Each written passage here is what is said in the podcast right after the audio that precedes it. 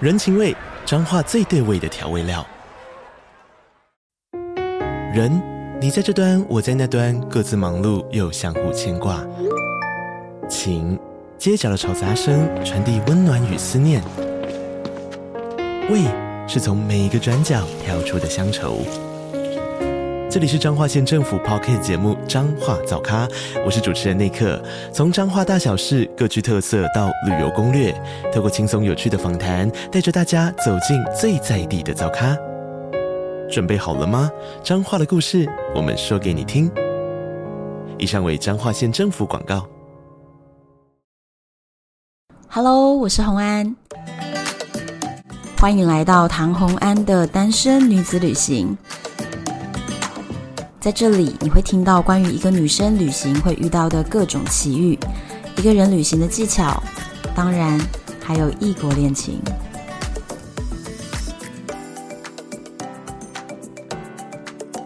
欢迎回到旅游的单元。那今天特别马上哦，才隔离一结束就邀请到了我的一位好朋友，而且呢是最近有出版了一本非常吸引人的书，所以就特别邀请他到节目里面跟大家分享他这本书的内容。我们先欢迎旅游足迹走过七大洲八十四国，地心引力抓不住的冒险家维尼。 Hello，各位听众朋友，大家好，我是 w i n n i 维尼平常其实不是生活在台湾的，对不对？对我平常是住在澳洲的墨尔本，其实今天在录音之前，维尼一直很担心，太久没有讲中文， 对，因为已经两年没有回来台湾了。两年的时间其实一直待在墨尔本。嗯，因为我们那个澳洲是锁国，嗯所以其实你也不能出来，除非得到特殊的允许，就连奔丧也不可以。这么严格， 对，超级严格的。所以你这次是它已经开放了，所以你就回来对台他湾一。开放，我就直接买机票回来台湾，是归心似箭想回来看家人，还是什么原因？主要是想要看家人，因为我阿妈已经九十岁了，所以我想说啊多看一次也好。哦，所以马上就跑回来，因为我看到你那个时候回来的时候，其实是过年前，对，是七加七加七，对，而且那个时候防疫旅馆的价格，超贵，就对一晚超一万多。 对，然后你就这样子，对，可是至少是我跟我先生还有小孩三个人可以住在同一个房间，所以啊其实因为还好。那个时候其实防疫旅馆超级紧绷，对对，所以就有开放说，如果是本来就是生活在一起的人，就可以住在同一个房间。对对对，所以其实没有很糟啦，就很像坐月子。 对， 可是至少是我看你的房间住的挺好的。对对对就然后所以你你过不久之后要回去墨尔本了，对，大概还有五天的时间，我就要离开台湾。对，所以还好在你最后还在台湾的这几天，就刚好我赶快隔离出来，我们就可以见到面。真的，好，那今天我们要聊的主题呢，就是 w i n n i 的新书，叫做《丝路一带》。这本书里面记录的是你走丝路的一整个旅程。是这本书是记录我们当时从伊朗经过中亚五国，本来是准备到西安，嗯可是因为疫情的关系，我们在哈萨克转高加索的冬季之旅。哦，所以你是在冬季去这个地方，对，那时候平均温度大概负三十度。怎么有这个勇气啊？其实讲白一点，其实就是刚好那时候有食盐区，那我又看到当地人也可以在那种气候生存，所以我想说那应该也可以，就是看看不一样的风景。你知道，其实那个区域哦，真的旅游的旺季绝对就是夏季，嗯然后春秋其实都已经对我们这种温热带人说就是很冷了。结果呢，你居然在这个时间决定要去，是在冬天。其实应该一路上其实没有什么其他旅行者吧？对，基本上都看不到，而且冬季旅游的资讯也非常的少，而且很多旅馆都没有开。连旅馆都不开。哦，你跟 York 两个人，就是你老公一起走了这一道路线，那这样子总共是走多久啊？我们总共花了十个礼拜的时间完成这一趟旅行，两个半月，对，大部分以陆游的方式，中间有飞吗？就是从哈萨克飞到高加索那一段，不然是一路陆游到本来就西想要安走陆路为对主啊对的，没错，哦，OK，好，因为其实这样子很长的一个旅行啊，对很多人来说是非常特别的，因为大部分的人都没有办法找到足够长的假期去进行一个长的旅行，所以像今天我就会很想要请教一些关于长旅行怎么样去规划的。你当时是怎么去制定说，哎，你想要从伊朗走到西安呢、其实丝路这一段一直对我来说，一直很想好好的去看看。我们之前已经去过土耳其，嗯所以我就想说，从土耳其旁边的伊朗开始出发。嗯那大部分的旅游资讯都是从中国的丝路开始，对，可是我们在纽澳长大，我们其实比较理解像马可波罗啊、凯撒大帝那时候的那一个地区，所所以想说，那我哦想从欧洲这边前往丝路，就是跟大家比较跟不大一家样完。全相反的方对向，就是对大家是从东走到西。嗯，其实，在台湾朋友也比较常有的一个历史观，就是以大中华文明的一个历史观，就是从中国出发，然后对往西走西域的那种路线对去对，思没去错思没考错它。，对可对是因为你是在国外长大，嗯所以你想的就是完全倒过来的，你是想要嗯从西边往东征，对，就像马可波罗那样子。所以你的思路不是张骞东西的思路，是马可波罗思 路哎、，成吉思汗这样子。 哦，真的，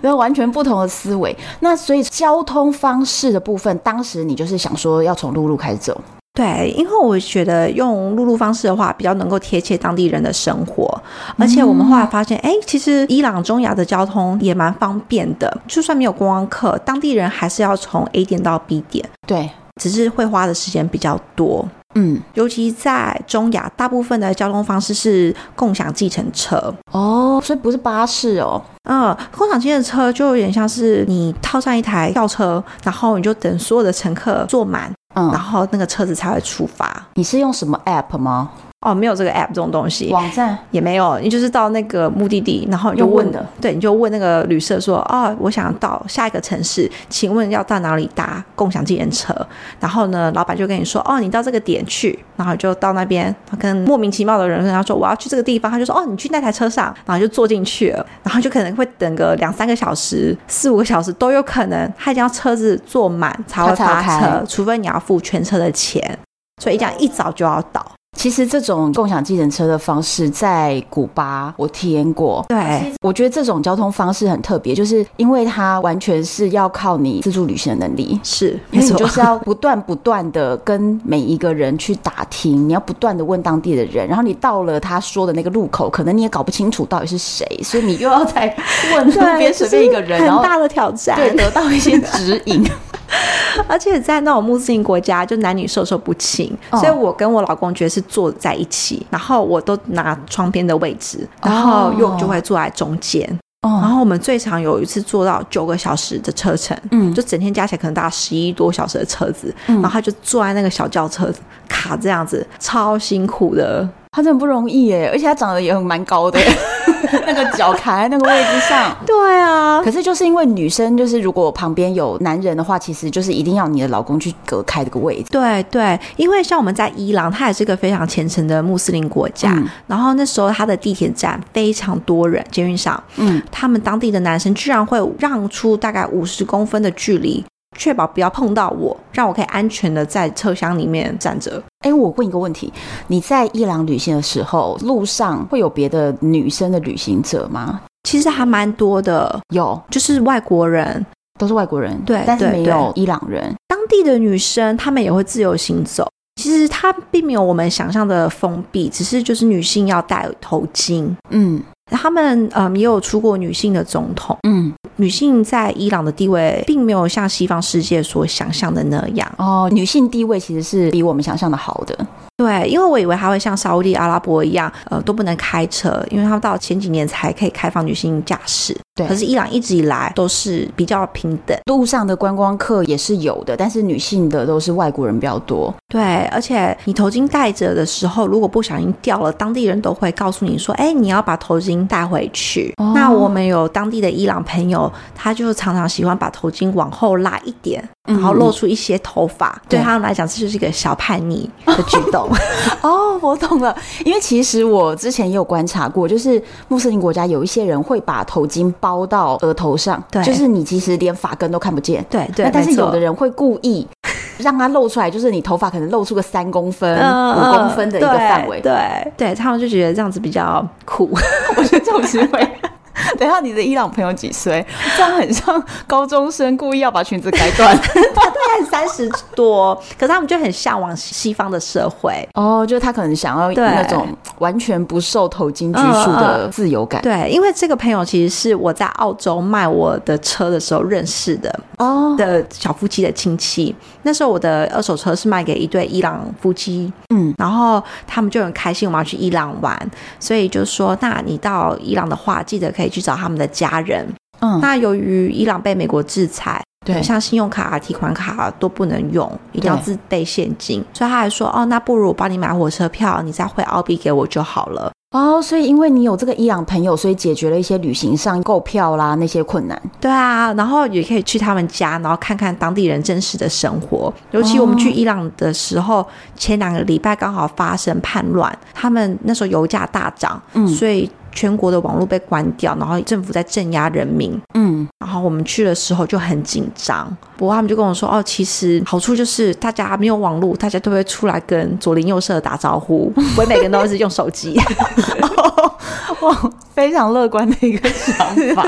对啊，哦，可是我觉得那这样子，如果说旅行到伊朗有当地的朋友，真的会方便很多。可是如果说没有他们的话，那这样就变成我们要自己准备足够的现金，因为根本不可能有任何提款方式。对你现金就是要准备的足够。不过我觉得伊朗人他们其实真的很友善。我就是那时候在地铁站想要买票，就有当地人挑钱帮我买票。 我刚好站在面包店旁边，嗯，就有老板送面包给 我。然后在转运站，只是这边站在那边，然后有人是送一碗粥，他们真的对我超好的。哦他因为他们因为被西方制裁，嗯所以就觉得你能够来到他们国家，他就很开心。哦所以我们真的到哦处都会碰到当地人对我们说：“哦，谢谢你来伊朗，欢迎你过来，你觉得怎么样？”就打从心里里面很开心我们的到来。哦天哪，这个国家也太让人感动了吧！对，所以旅游至今，我觉得伊朗人民是我看过最友善的地方。哎，你去了八十四国，所以这是你心中 number one 哦。对，我觉得人民来说，就连我们不小心把一个装满钱护照的包包留在旅馆，嗯然后那个打扫阿姨也都原封不动，哇。我们回去还可以拿得回来 哇，我觉得突然对伊朗印象变好好哦。对，我以为我说，真的哎，非这常不想是只会去发生在日本吗？哦，因为其实我们对伊朗就觉得比较有距离感，比较陌生。因为其实台湾跟美国的关系相当好，所以我们所知道的世界观呢，还有我们新闻所传播出来的一些消息，很大比例都是非常亲美的一个角度。 嗯，那所以我们对伊朗的了解就真的很少。对，尤其是当你去了伊朗之后呢，你就不能直接用美国的电子签，嗯你，还需要申请实体签证才可以到美国。哎，那如果我换了一本护照， 这个我不知道，因为我是用台湾护照进去伊朗，然后我澳洲护照可以进去美国，但是你知道哦 OK 你知道填那个表格吗？就说你有没有去过这些国家？嗯，哦我真的有点不敢说 谎， 真的是个好孩子。就即便换了一本护照呢，他问你，你好像还是得诚实的答，对不啊，对？因为你社交软体上面都有 PO 照片，我不知道会不会查到那么远，但是我觉得以现在的科技有可能嗯。很难 说，真的很难说。但是我是觉得，就是如果可以去伊朗的话，我还是想去，是因为其实美签在他根本还没有给台湾电子签之前，我就已经都办过这种要面试的嗯那个嗯美签了，所以其实也很习惯啦。嗯嗯，对，就是麻烦了点，但是我觉得也没有什么困难。对，尤其到对伊朗的话，台湾护照是直接落地签，对，真的很棒，哇哦，这个资讯真的是太让人心动了， 而且它的费用比纽澳护照便宜。哦，真的哦。可是那对我们要怎么飞去伊朗？你是从土耳其转吗？我是从杜拜，因为那时候是从澳洲飞，哦可是土耳其也可以转伊朗，很多中东国家都可以。哦，OK，你在伊朗有去一个很特别的，我在你的书里面有看到一个很特别的场景，是雅果出任务的电影场景，对，就是在那里面被攻击的美国大使馆、 欸。没错。伊朗政府呢，把那个美国大使馆现在改成叫做美国间谍窝点博物馆，因为他们觉得那些人都是间谍， 而且还开始收费。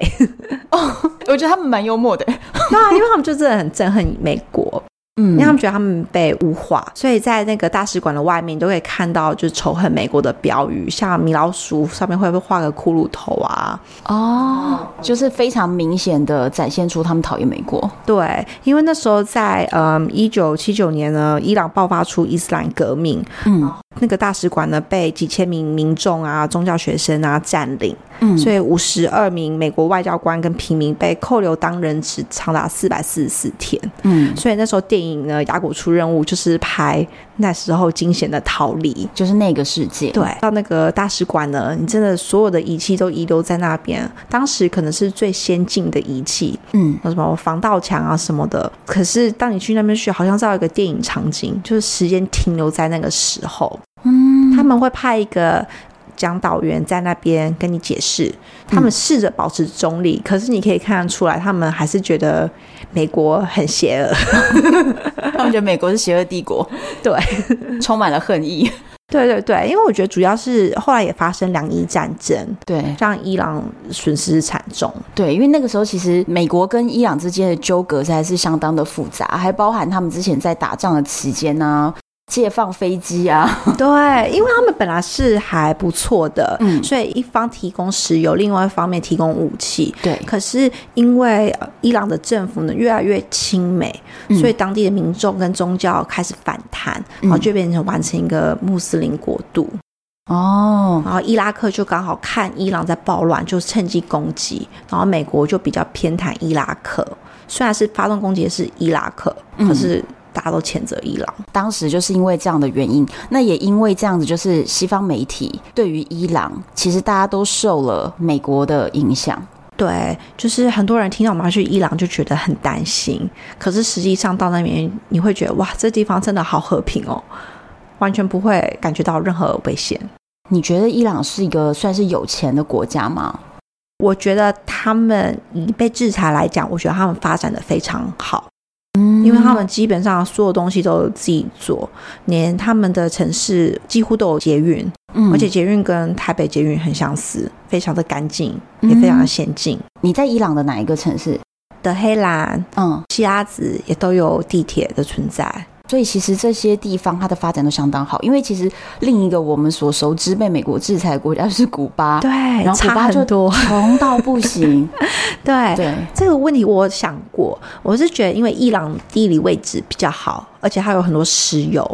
它可以跟嗯像俄罗斯这些有交流。对，主要是因为它有石油啊，它就对基本上自己就已经可以自给自足了。嗯嗯，因为我也去过北韩，我会觉得哇，伊朗真的做的非常不错。我可以理解为什么，如果他们没有被制裁的话，他们应该会变成非常强大的国家。啊、真的哦，嗯，我之前有朋友也去伊朗，然后他在去伊朗之前呢、啊。他当时比较早年去，所以网络上的资讯也不多。他当时还心里想说：“哇，一个被美国制裁的国家可能会很穷。”所以他甚至还带了一些小礼物啊、铅笔啊、糖果啊，就想要分给在路上的小孩。结果他一去到那边，就非常非常的汗颜，因为他就觉得天哪，这个地方比他想象的富庶太多了。对，然后根本就不可能有他想象中在路上跑着要跟他要糖 果的小平常的孩孩，子没有这种人。对，就是其实是一个很富有的一个国家。对他们反而非常乐意给予。对， 真的，嗯，伊朗我非常非常想去。你从伊朗结束之后，你也是去搭共享计程车跨越边境吗？对我们那时候是坐上一台计程车搭到土库曼的边境，那土库曼。这个国家它其实不好进去，嗯一定要它一年的观光客只有大概一万多人，然嗯后你要么就是有过境签，嗯，不然就是要有旅行社帮你办邀请函。哦出了它的首都之后，你一定要有地陪在旁边。哦，那这个真的很严格哎，这这种严格程度已经堪比北韩了。对，它就是不太需要观光客的一个国家。就算有邀请函，也有听过有人在边境被拒绝。啊，我懂。我跟你讲，就是这种难办签证的国家，比如说什么摩洛哥啊。呃，俄罗斯啊，都是这样子。就是首先，他先用一个邀请函来让你觉得门槛很高，嗯然后再来是还要提出你的行程证明等等，对对不对现金啊之类，确定不会住在那边。 对，还 对你还要有那个旅旅行资金的一个保证，嗯就是要拿出你的银行存款证明等等。那所以土库曼也是一个这么难申请签证的地方。对，可是对那你是怎样申请这个？你就是请当地旅行社代办吗？对，后来我们用当地旅行社，请他给我们邀请函，然后在那边边境得到落地签，就是直接签证进去。可是你是在规划行程的时候就已经先申请好对，我就先想好，因为如果你想要过境签的话，嗯你必须要在伊朗找个土库曼的大使馆嗯才可以申请。那我就不清楚过境前嗯到底会不会下来，而且下来也不知道会多少钱。嗯，因为听说他们最长也只给你五天的时间，哦，那这样子太短了。就是很不友善的地方。嗯嗯嗯尤其是我们想要去的地方是叫地狱之门，就是沙漠中一个非常大的火坑。嗯那地方没有旅行团的话，没有包车是非常难到的。所以我想说，哦既然这样子的话，那还不如整个行程就是交给旅行社，我们就总共在那边待了三天的时间，也是很短啦。所以你在土库曼只有待三天。对，对，没错，你觉得玩土库曼其实三天就够吗？其实不够，可是我觉得它费用有点高，因为你是跟着导游行啊，动。我懂了，因为它就是变成你的旅程在土库曼这一段是跟他们的团，对对，就是因私为人种团。种的麻烦，就是包含了签证，包含了交通，嗯，所以种种麻烦，你们就在这边跟团，对就是三就天，是想去的地方看到，因为我们最想看的地方就是它的首都 Ashgabat。嗯，很多人形容它为像拉斯维加斯跟北韩的综合版，这两个东西怎么综 合？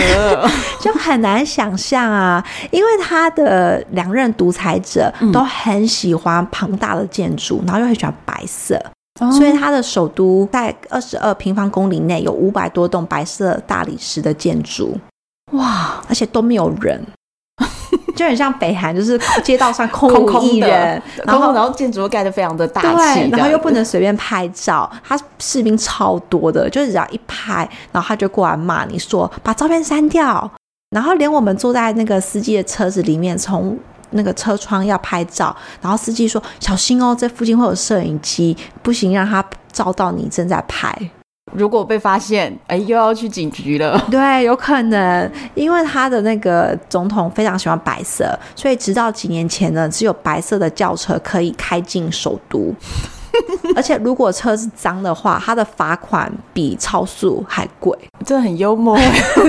很幽默一个国家哎。苏联瓦解后，他就是总统，他是总统制，但是已经偏向独裁者的对啊感。觉。因为我想说， 哇，个人喜好可以这么的强烈，对然后还影响了罚金的金额，哎，对啊，真的很扯。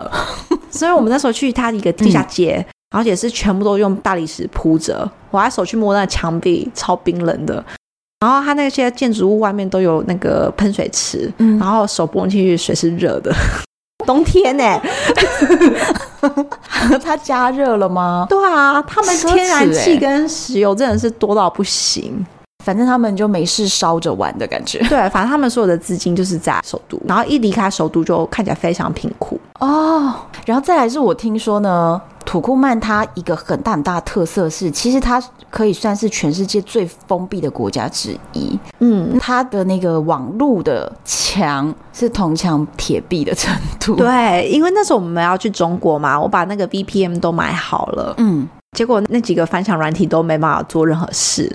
翻得过中国的墙，但翻不过土库曼的墙。对，而且它的网络一般住宿都没有，你必须要到五星级饭店，在它的 lobby 问他有没有 WiFi，然后他就会把密码给你。可是慢到不行，我只能传 email 给家人报平安，只能 email，然后对连个社群软件那种都是不可都没能有的，进去，WhatsApp 什么都没有办法。啊连花菜都不行。哇，花菜已经是我就是认为只是算是文字的东西了，对可是还是不行，嗯，所以只能发最普通的 email。对他们就是真的非常的封闭，那真的是还好，也只待三天，就想说照片记很多很累。 因为你知道这个其实是呃，它的这个封闭程度，光是在网络这一件事情上呢，就是远超过北韩跟古巴。对因为在古巴前两年呢，是大家要去一些网络热点才能够上网。嗯那但是你只要上网，其实网速是很快的，对甚就可至以是可以用看剧的。 对对对，对他们都是在公园那边围在一群。对，那现在的古巴现在已经是人民手机都可以直接视机上网了。哦，真的、对啊、现在的哇，古巴真的很棒哎，恭喜他们！ 在我与古巴男友分手之后，我们网络终于通畅了，但也没用。真是的， 对，那可是像北韩呢，就是他们是建设出一个内嗯网，就他们自己有北韩版的维基百科、北韩版的各种东西，对让他们的人民去。感觉好像自己有在上网的感觉，但是跟北韩以外呢是平行世界。可是如果观光客买了特别的这个网卡的时候，观光客是可以正常连回到我们 真正的常的世界里啊。对，北韩是这样。哇，对，网速也是很正常嗯的。嗯，可是那这样子一听，土库曼真的是对他真的难以不超越不不欢迎观光客的一个国家。它本身就不欢迎。对，因为他们想建造一个只有土库曼人的国度。他们心里是这样想的，对，因为他们在呃苏联瓦解后形成土库曼这个国家，他们就积极的解雇非土库曼种族的人民，然后学校也不能让有非土库曼姓氏的人读书。然后甚至呢，如果你外国人想要跟土库曼女性结婚的话呢，还要缴至少五万美金的政策。 哦，反正他们想要种族纯净。对，就是不想有外来的人。你知道他们这种行为， 哇哦！可是我他们国家就是可能不是构成很大的威胁，所以并没有成为这个西方国家的眼中钉。不然，其实他这样子的行为是很容易被国际拿出来公审的耶。对，它就是一个，它是亚洲唯一一个中立国。他还很中立， 他所谓中立就是不亲美啊，对，也不它亲就西方对。对对，它就是自己一个的国度。哦，那他跟周边国家关系到底好不好啊？我觉得他就不理别人。 我觉得中亚这些国家真的是很妙哎、你看，像伊朗又是被美国经济制裁，所以他们也是自己一世独立，在对国内过得好好的。嗯那嗯土库曼也不理别 人， 对，真的， 他们就苏联瓦解后就各自单 飞。我觉得很妙。其实你就是想象啊，就比如说像我们高中时期的那种一个班级里面，嗯就会有一群边缘的同学 们，然后他们各自也不当朋友。他们每个都过得好好的。 对对对，真的是蛮妙的。那所以你从伊朗进到土库曼之后，再从土库曼离开，那土库曼待了三天，那之后就前往下一个目的地是乌兹别克。 对，那时候导游就把我们在边境放下，然后我们就搭共享计程车进去乌兹别克第一个城市西瓦。嗯这个城市呢是花次子模帝国的首都，嗯但是它是新的首都，旧的首都呢叫做 Urgenj，它在土库曼，其实只是差十公里的距离。啊，所以其实直到苏联瓦解之前，这两个城市的人民其实都是相通的，他们很多都是亲戚。嗯可是苏联瓦解后，他们就独自建国，家庭就被分散，啊对，，变成乌兹别克人呢，每个月只能进去土库曼三天的时间探 亲。好，至少他们还有个探亲的对，他们可制以看度。清，因为他的那个 visa 真的太难进去了。嗯，可是我们那时候在出来的时候呢，发现他们对观光客有特别待遇，就是我们要进入乌兹别克的时候，通关是非常快速的，嗯可是当地人就要排队排很久，甚至他们让我们插队，然后哦，当地人就对我看着我们就很愤怒的感觉，因为他们觉得等很久，他们都还不能进入他们想要的国家。嗯，他们对我们凶的时候，外面的士兵更凶，就骂他们，就。骂他们。乌兹别克对于观光客是非常友善的，对，让你们很方便通关，但是他对土库曼要过来探亲的人，让他们排很久的队。对，就是比较凶狠。其实我觉得在中亚的这些士兵们，他们都非常的凶，他们都背着 AK，然后 都就会骂你。就是你在中美洲或南美洲，你也知道警察比较贪污，可是对他们不会对你这么凶。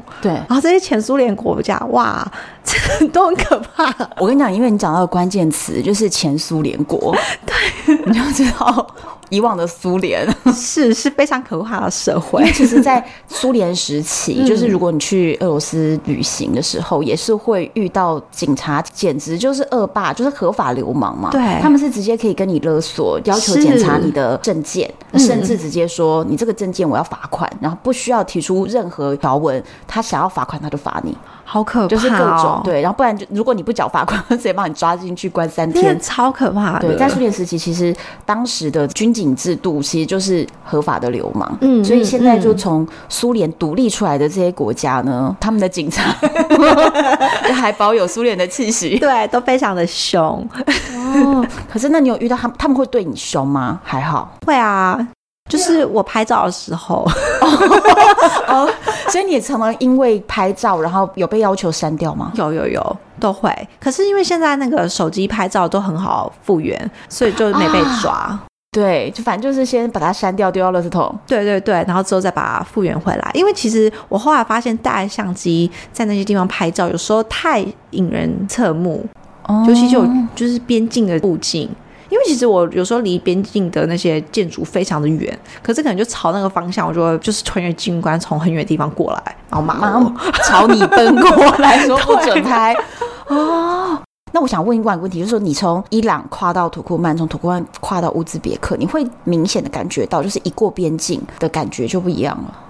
对，那个氛围绝对是有差。伊朗它虽然是穆斯林国家，可是以我的感觉，人民还是比较自由的，嗯，所以那边感觉气氛比较轻松。嗯，那土库曼呢，它有点偏向独裁者，所以他的当地人对观光客都爱理不理。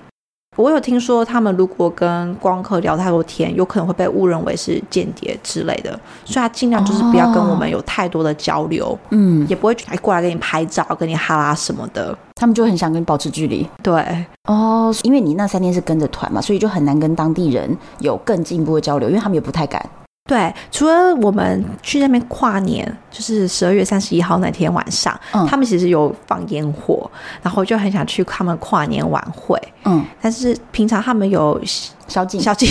可是只有那一个晚上，那个首都是没有宵禁的，所以我们就搭公车跟着当地人去跨年。你的导游知道你做这件事吗？因为首都是不需要导游的，是哦离开 OK，OK 首都后才需要有人跟哦明白明白明着白。对，哦，所以我们就踏上公车，然后我们就拿着跨年晚会的地点的照片，然后一路问着当地人怎么去。他们还是会帮助你，只是他们表情就有点僵 硬，就有点僵硬，想说对不要再多说话了。可是那天晚上我碰到一个男子啊，他嗯嗯超奇特的，他就说叫我们跟着他，然后他就手比着嘴巴，我们以为他是歌手或是主持人之类的，然 嗯，后所有的警卫啊都跟他打招呼，然后一堆年轻人穿着土库曼传统服装就会跟我们说 k o n n i c h i w a 哦，他们以为你是日日本人，人，然后我们就穿越重重的人群，就抵达到类似土库曼高官的旁边的位置，啊然后前面就有点像所以你抵达了跨年现场的摇滚区。对，前面就是他们的表演，就很像中国春晚的感觉，就是上百位舞者穿着土库哦，曼。大型的舞蹈，对他们穿着土库曼国旗颜色的服装，表演结束呢，旁边穿着西装的官员们呢就会在那边拍手，嗯，让他机器人。北 北韩感，对，因为他前面还有立一个他们总统的，不是雕像，他就是个纸人人形立牌，人形立牌， 对，就是面对着他， 然后就这样到十二点，然后烟火放完，然后那些官员们就走了。可是你到底跟的那个人到底是谁？我不知道他是谁，我整晚都没有看到他。他就是跟旁边的警卫好像把我们安顿好，然后他就走，他根本一鞠躬他就走了，也不多说，也没有拍照。所以就有一个神秘人士，对然，后感觉是一个重要人物。对，不然他怎么把你带到摇滚区的？对啊而，且你去坐在官员区哦， 是啊，然后他也没有理我们，他们都真的对观光客不还是你觉得 care，他有一个误会，他以为你是日本来的外交大使之类， 应该不太可能，因为我们看起来非常背 包客，就穿着外套，戴着那个帽子。就很像观光客的感觉。对啊，哇，很神奇的然一后个哦之角后色哎，就是可以看得出有钱官员他们就上那种白色的宾士离开。嗯哼然后在次等阶级的官员是上白色的巴士离开，嗯，然后再低一点，或是像我们这些平民，我们就上普通的公车。所以散场的时候也可以看出阶级，对马上就分出来了。嗯，哦，居然在这边跨年还发生一个这么有趣的事 情，对所以到现在依旧沉迷，不知道这个人是谁。对，完全不清楚那位男士是谁。那所以后来到了乌兹别克，你说你到了西瓦，对然后它是一个中亚贩奴的大本营，对，因为其实西瓦是丝路上面重要的绿洲城市，嗯，啊，所以以前的那些游牧民族啊，都会打劫那些商旅团，哦然后把他们拿来贩卖成奴隶，哦，而且贩卖奴隶是到一九一七年才废除，所以其实没有很没有早很久久以前。哎、对啊，大概一百年，一百年前而已，所以那时候《天方夜谭》里面就常常说，这地区呢都有白人奴隶。然后听说十九世纪的时候呢，有一百多万名波斯人跟斯拉夫人，例如像波兰、啊乌克兰那些的人，嗯，被抓来贩卖。哦所以奴隶不是都是我们想象的黑人，他其实有白人。白人奴隶在这里，嗯然后他们可能只是来经商或者是观光，在对一百多年前的就被人抓走，。就被抓去当奴隶耶 是啊，它是一个在历史上是贩奴大本营，但是那它现在有遗留什么样的你看得到的痕迹吗？它那个城市它还是保持它很多土土坯建筑的相貌，嗯，然后你可以住在它的古城内，就很有点像《阿拉丁神灯》里面的一个场景的。场景，然后里面都还是住满着当地人。哦，你在这边这些地方的订房也是在 Booking 这种平台上就可以订得到。对，可以在 Booking 上直接订到。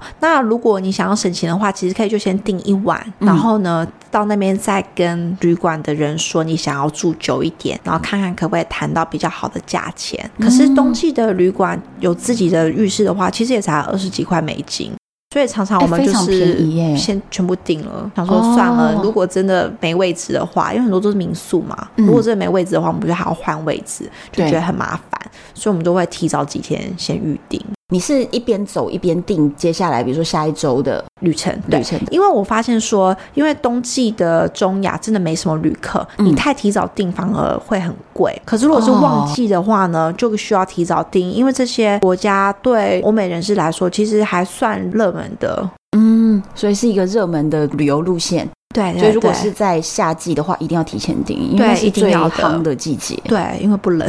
哦，诶那你在这个地方这么冷，你的行李还有办法控制在？ 八公斤。对，因为你最厉害就是环游世界，居然只带一个包包八公斤 耶，其实是可以的、啊。这么冷你也可以。对，因为其实就是层叠衣服这样叠起来。我们是走到塔吉克，就是下一个地点，嗯我们知道大概会平均可能最冷是负五十度，对，我们才在当地买了一件大衣，哦因为有些服装呢是你在普通热带国家或是一般西方国家没有那么冷，你根本就买不到对那种保暖度的衣服。对，比如说那种，比如说蒙古或俄罗斯才有的那种毛皮貂毛的那种对帽子，那种就是一定要零下负三十五十度的地方你才会买得到，平常是买不到的哦这对，种没东西。错。所以你们在那边就买了，我们后来有多买了一个大衣，才有办法保暖。但是我们很幸运，就是风没有很大，嗯，所以体感温度并没有那么冷，哦，反而是我们到负二十度的气温，可是风大的时候，反而会比负四十度的那种气候感觉还要冷很多冷很多嗯，嗯，所以有没有风是差非常多的。，对所以你的下一个地方就就是塔吉克，对负五十度 C，这边是被称为是世界屋脊呀、啊。对，因为它是世界上海拔第二高的国际公路，嗯它穿越了阿富汗啊、乌兹别克、塔吉克以及吉尔吉斯四国。那所以你走这一段路，你是用什么样的交通工具？这个地方呢，我们就是包车，嗯，就请当地的司机。其实如果你是夏季来的话，你只要在青旅，你就可以找很多人一起跟你 share 这个车子的价钱。嗯，可是因为冬季真的没有任何旅者，嗯所以我跟呃我跟 York 两个就是花花花七百美金包个五天的车程，呃，含住宿跟吃，哦，那还行吧，其实还可以啦。对对对还可以，但是就可以算得出来说，如果是夏季旺季的时候去的话，其实会便宜很多很多。对，，而且很多人也可以搭便车，可是真的冬季真的很少人，这种方式根本行不通。嗯，哦，明白。那你在这个帕米尔公路，帕米尔公路也被称为海洛因公路，因为它呃每年从阿富汗经过塔吉克的海洛因约有九十公吨，然后大部分都是经过这条公路。是非法的对， 走很有私，对对对，然后就从这条路上这对样 子啊，阿富汗跟塔吉克是有一条河分割的，嗯然后我们可以从河的对岸看到阿富汗的小村庄。嗯，那那时候的阿富汗其实非常的和平，你嗯在塔吉克也可以申请阿富汗的签证，到阿富汗的对面去旅游，就一个小区可以去那边旅行。直接跨了国境到它对面的小镇去。对对对，可是那时候塔利班已经开始有一些动静。所以嗯边界并不是非常安全，所以我们后来决定不要做这件事情。哦，为了安全起见，所以如果那个时候你当下去打听，如果大家大家觉得当下的状况是好的话，你可能就会想要对，去看一下。对，就可以直接申请签证。他那个阿富汗签证是只能在那附近的区域行走。就不可以超出它的一个特区，对，没错。对，因为其实很多国家在边境的部分都会特别开放，就是通商口岸的特别的这种限制区域的签证，嗯，然后让你可以直接到那个部分去稍微逛一下，然后一两天的这种。对对，就可以说，哎，我到过阿富汗。 然后，哦但是当下我们为了保命要紧，所以就还是没过去。对啊，因为现在像塔利班已经控制整个阿富汗啦，嗯所以其实那时候的政局并不是非常的稳定。嗯但那个塔吉克那边，每周六都有个市集，就是让阿富汗人跨一个小桥来到塔吉克来贩卖物品。嗯好，那时候我们就有去那个市集看看，然后就会发现阿富汗人他们的穿着跟塔吉克的人是非常不一样的，嗯他们就有点像是追着风筝的少年，里面围着那个头巾在头上，哦然后穿着长裙，就是长袍子，对，男性穿着长袍。嗯，塔吉克的人呢，就比较偏前苏联的风格，就穿着大衣，前苏联风格跟伊斯兰风格的对一个很大的区别。对，对对，所以你就在那边看人的不一样。虽然可能他们卖的物品就是普通的民生用品，可能有很多都大陆进口的，真是、哦 这没什么 特色，所以到最后还是在卖淘宝货，有可能 对都已经到了这么远的地方，都已经到中亚，然后都已经去参加了阿富汗市集，结果发现买到淘宝货。对我觉得唯一比较特殊的就是他们阿富汗人都会卖像像铅类的化妆笔、铅的棒子，然后他们是拿来涂眼影，我知道这个东西，我跟你讲，我去约旦的时候，嗯他们都会画成这样子，可是因为那个东西很容易晕开，你知道吗？对。所以他们就每一个人都变成史杰克船 长，真的。而且因为约旦的游牧民族，嗯，他们的传统服饰就是史杰克船长的样 子。你你知道这件事情我知道，你要因为因为史杰克船长的造型，那个电影里的造型其实就是抄他们啦。 真假？对，是就是他抄他们，就等于是他们那个是哦电影的服装设计，嗯嗯拿了约旦的游牧民族嗯嗯作为他的 idea。所以史杰克船长打扮就是，明明他加勒比海的海 盗，可是他打扮就是约旦游牧民族的样子这。是太对， 好笑了。所以你在约旦的 Petra 的那个嗯街道上面，你就会看到。我原本看到第一个人的时候，我以为他是在 cosplay，就是他是 在假色扮扮演他是 Jack Sparrow，嗯嗯嗯然后我就说哦嗨 Jack Sparrow，就后来发现迎面而来三四十个 Jack Sparrow，然 后我一度以为现在是一个 Jack Sparrow 的一个 festival 吗？是个活动还是什么？结果他就说没有，他说我爸爸、我爷爷、我曾祖父，我们都是这样穿的。我就想说啊、原来是这样，就恍然大悟。笑死人了。对，然后他们就跟我说那个哇那个想像眼线笔的对东西，对嗯然后他们就画在眼睛上面，可是那又晕开变成黑眼圈这样嘛。对 所以所以为什么史杰克船长会有这样子的一个烟熏妆，是因为那边的游牧民族真的就是那样画的啦。对他们就是这啊样，然后他们还一直要帮我画哦，而且他们很妙，是要先用打火机烤一下那个嗯眼嗯线笔，对然后它就变得软软的，就是只要一碰到你的皮肤，它就感觉就融上来了那样子。是哦，对，所以他就把我的眼圈画一圈，他还说这个里面呢有油。嗯油脂，因为他们对好像是有用一些橄榄的油脂放在里面去做出来的，所以他是让这个油脂呢，它是直接晕开，所以他还说，如果这个东西流进你的眼珠子里面的话，保护你的眼睛。 感觉就很痛， 对，我就觉得听你在胡扯， 但是他们就一直跟我说，这真的保护眼睛。然后他说，因为这样子，我们还不怕太阳的紫外线。我就在想说， 我们学的科学和医学是是同一套吗？对啊，深深。的怀疑，这因为样。他们印度好像要想说画这个在小孩子身上可以 辟邪，虽然他们都会画在小孩子的眼睛上，可是就导致很多婴儿都有铅中 毒。哦，真的，所以现在。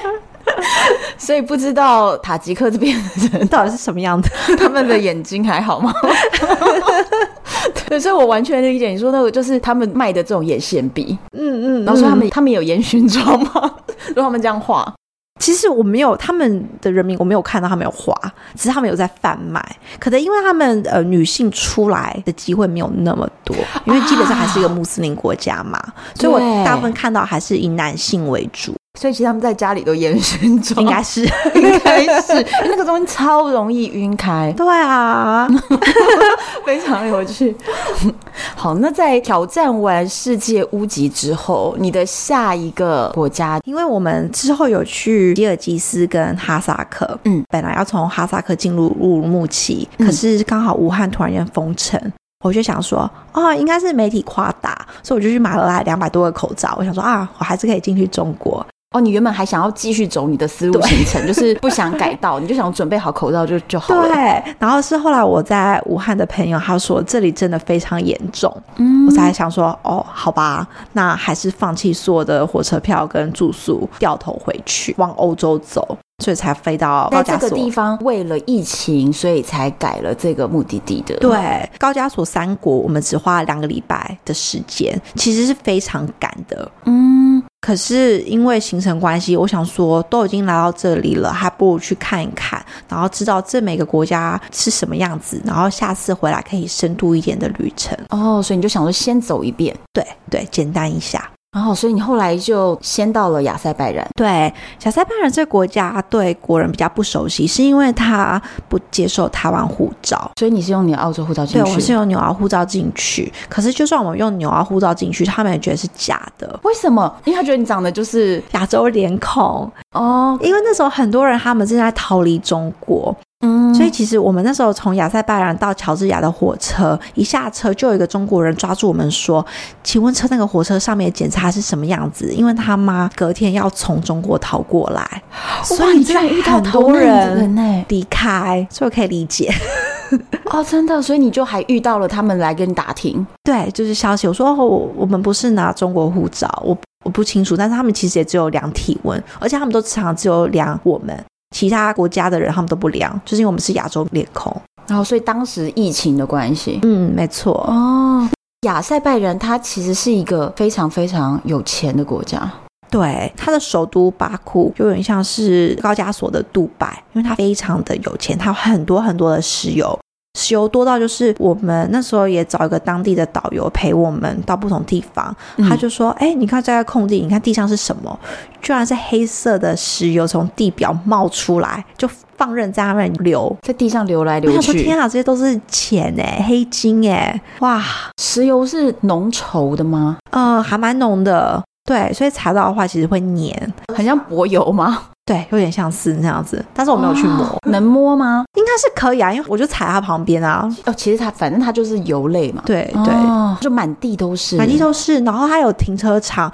停车场上面就有三台挖油机，就是日夜在那边挖挖挖，随便他挖。他们首都呢有很多先进的建筑，嗯，因为它除了石油，也有很多天然气，所以嗯亚塞拜然的意思呢，在波斯语是“火之国”的意思，哦，就是随便一点一个火，就会燃烧。源源不绝的对，燃料。对啊，因为那时候马可波罗在十三世纪来到这个地方的时候，记录着这边地表会出现神秘的火柱，嗯，所以那时候波斯他们侵入高加索的时候呢，就把拜火教这个宗教带来高加索地区，哦然后因为地表都是火焰，然后就盖了一些拜火教的神庙。嗯，那时候商旅也会经过这个地区，那印度教也是觉得说火是他们神圣的物品，嗯，所以他们就拜火教跟印度教和平的共存。你可以从他们拜火教的神庙上有不同的范文，可以理解说他们两个宗教是和平相处的。嗯，所以完全就是因为有火的这个存在，就这边随时都可以燃起不灭的火。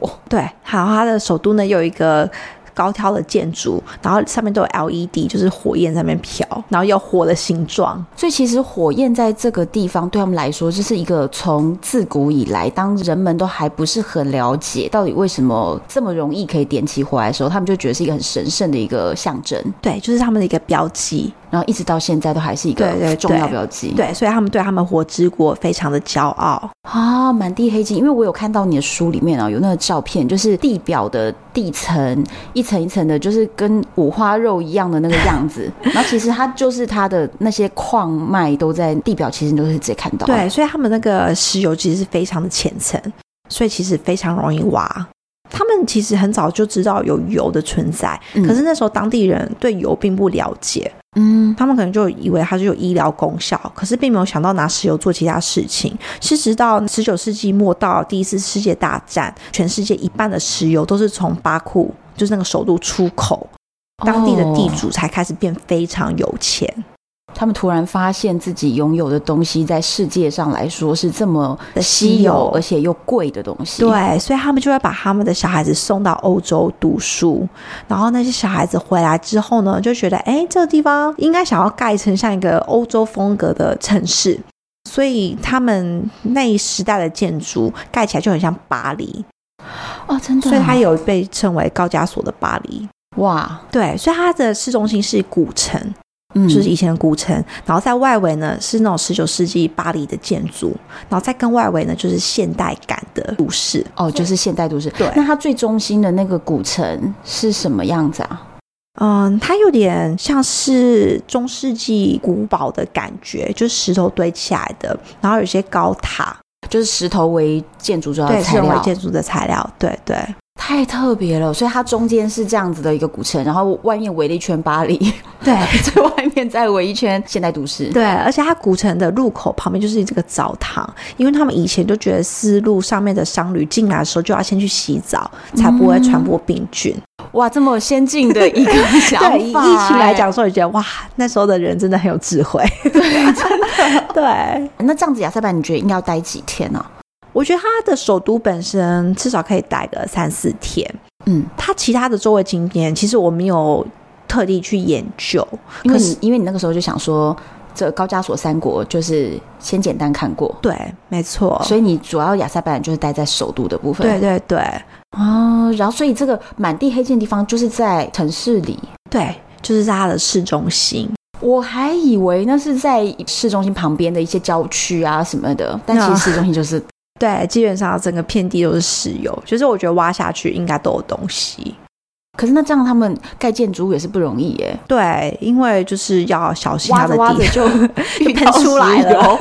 真的啊，因为它其实就在里海的旁边，嗯，所以它在里海上面有很多挖石油的那个机器浮在上面。酸油平台，对对对，没错。所以你从远端都可以看到，非常特别的一个地方。其实他们人民除了少数因为有油田而致富，一般人还是比较贫困。那所以经过亚塞拜然之后，你又去看了亚美尼亚，对我们是从亚塞拜然搭夜车经过乔治亚，然后再到亚美尼亚。因为亚美尼亚跟亚塞拜然这两个国家那时候正在打仗，他们两个关系一直都不是很好。哦，嗯，因为一个是基督教国家，另外一个嗯是回教国家。亚塞拜然是回教国对家，嗯，因为亚美尼亚跟亚塞拜然这两个国家各自国境内都有对方的内飞地，什么意思？呃，就是在亚美尼亚的国土里面有亚塞拜然的国土，然后亚塞拜然国土里面呢有亚美尼亚的国土。我也不知道当初为什么他们为什么会会有分这种成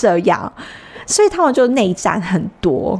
哦，打来打去的，对，因为他们就要争那块地，所以最主要的战争就是几年前的那个纳卡战争。嗯，因为亚塞拜然的区内住了很多亚美尼亚人，然后那些亚美尼亚人想要回归亚美尼亚，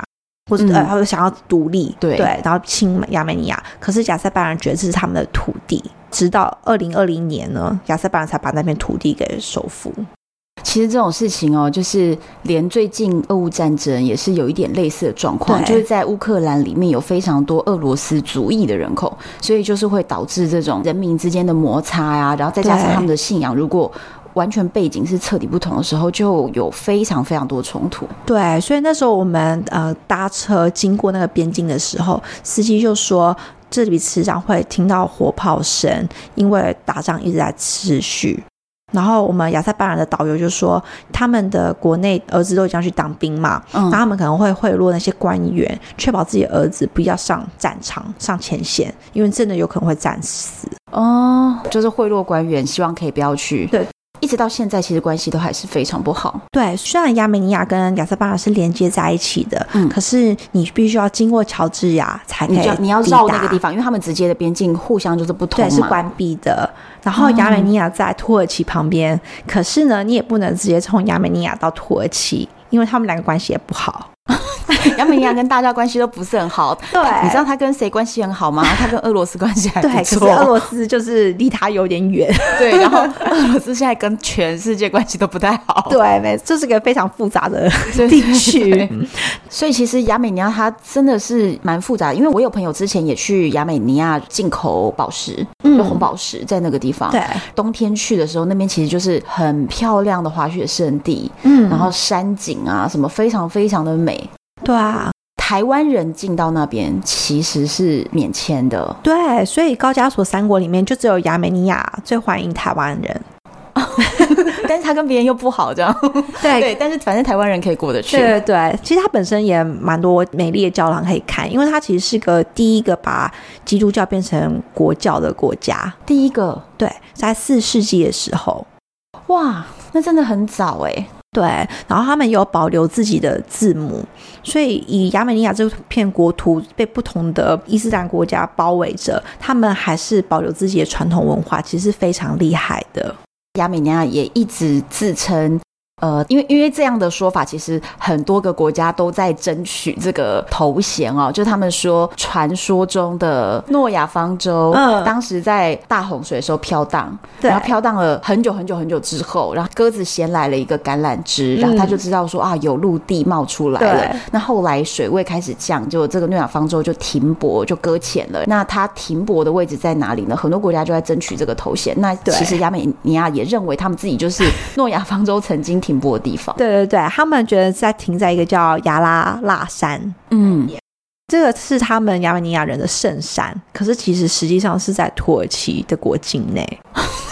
因为他们本因来为土耳其也在也在一直声称就是他们诺亚方舟的停泊 点，然后两边都在讲，可是其实他们在讲的是同一座山。对对，没错。因为其实亚美尼亚高原这个地方呢，在十六世纪因为战争被分成一半，一半被鄂图曼帝国拿走，一半是波斯，所以亚拉拉山也被分为一半。奥图曼帝国的嗯统治下的亚美尼亚人就变成次等公民，哦，所以他们其实跟土耳其关系不是很好，尤其在第一次世界大战开始的时候呢，他们很怕边境内的亚美尼亚人会发生战乱，嗯所以就把他们大屠杀。听说大概杀了一百五十多万人，就跟屠杀犹太人的数量能够相比。那真的是非常严重的对一个大屠杀。可是土耳其政府不承认这件事情。可是你在亚美尼亚的话，你可以看到他们大屠杀的纪念馆。哦，所以其实亚美尼亚它真的跟周边关系的国家不好，其实就是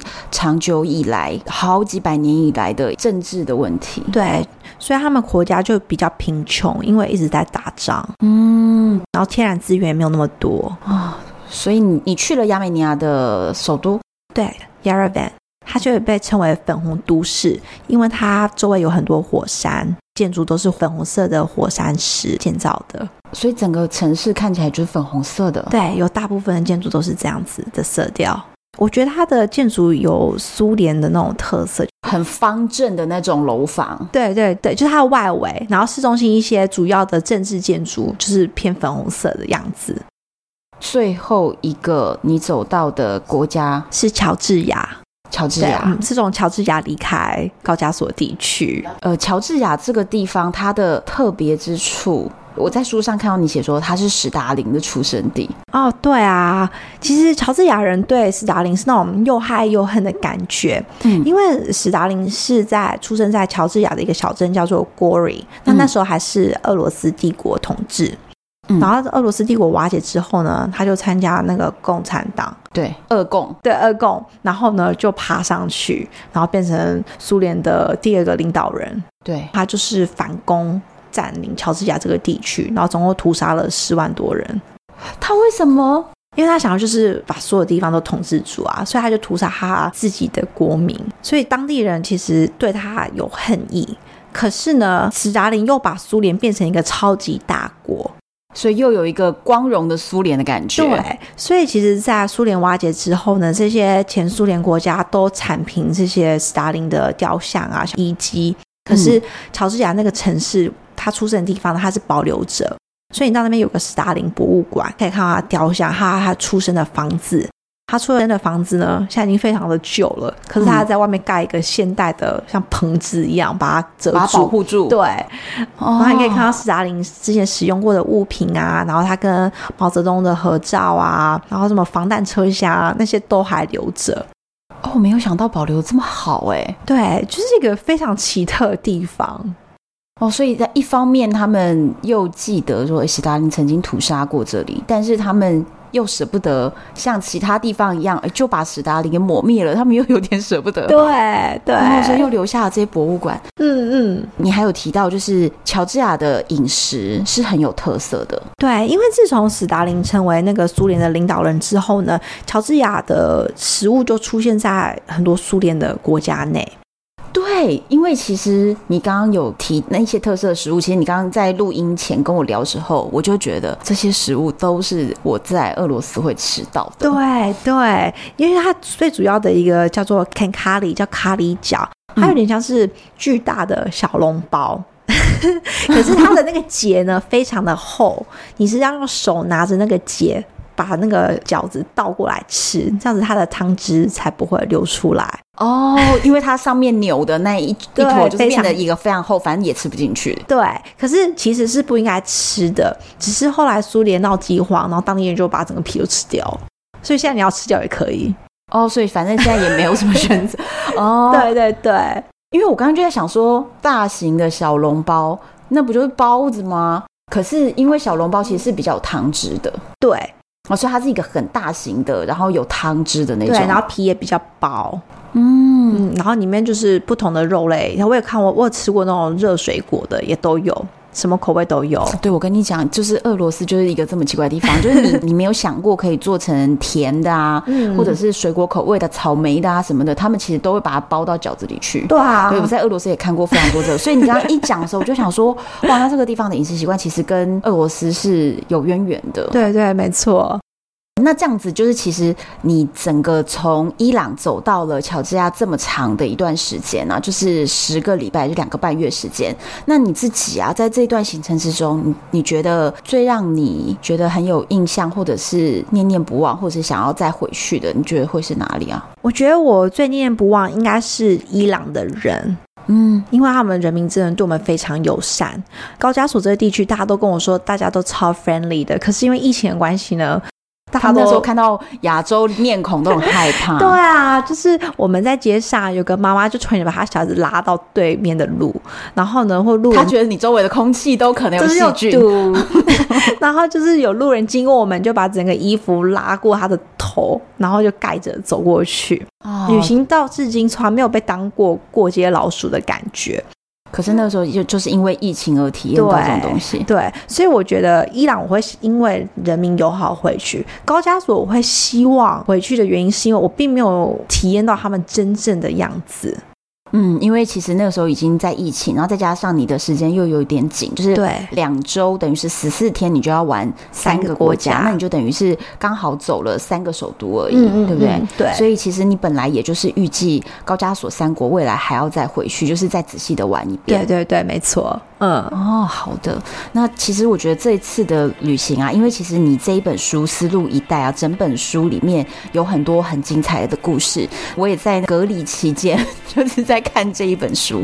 很推荐大家。如果你们现在就是已经被疫情困在台湾两年了，蠢蠢欲动，非常想要旅行的话呢，请先到 网络上把这本书给买下来，可以看一下。因为其实今天听到 w i n n i 跟我分享的这些细节，我会觉得里面非常多个国家都是我非常想要走的，因为我原本也是预计要走丝路，是在二零二零年，结果也是因为疫情就完全取消了整个行程，那就没有想到，哇，你早一步就走完了这个行程，而且刚好又写了这本书，所以就变成是我我未来要走这段行程的一个很重要的一个参考。大家可以到书店里面去买这本书，然后再来是呢，跟大家分享一下 w i n n i 的 Facebook 的粉丝专业叫做 Travel with w i n n i 一起跟云去旅行，follow w i n n i 的脚步，跟着他到处去玩。今天我们讲到很多东西啊，就会有照片 嘛，有有有，绝对有照片。因为都一直被警察纠正说不准 拍，然后删了再偷偷的对从垃圾对捡回来的， 对对怕对，被骂。 因为我们呢，就是会把所有的这个来宾的故事里面的很精彩的照片呢，就会把它整理出来，然后放在唐湾的粉丝专业或者是单身女子旅行的 FB 社团，还有我们的 IG 里面，所以我们会把它放在里面呢，跟大家分享。我觉得这么长的就十周的旅程啊，如果只听今天就是一个多小时的节目，一个国家我们只挑一个故事出来讲呢，一定是非常不不过瘾的，所以呢就赶快去买书来看了。这样子你就可以看到非常多精彩的内容。然后如果觉得还不过瘾呢，赶快去 follow w i n n i e 的粉丝专业，可以大家往回追一下。她之前有跟她老公一起去环游世界啊，还有旅行八十四国，非常非常多的记录都可以在网上看到。希望你们喜欢今天的节目，敬请期待下一集。我是红安，我是温妮，拜拜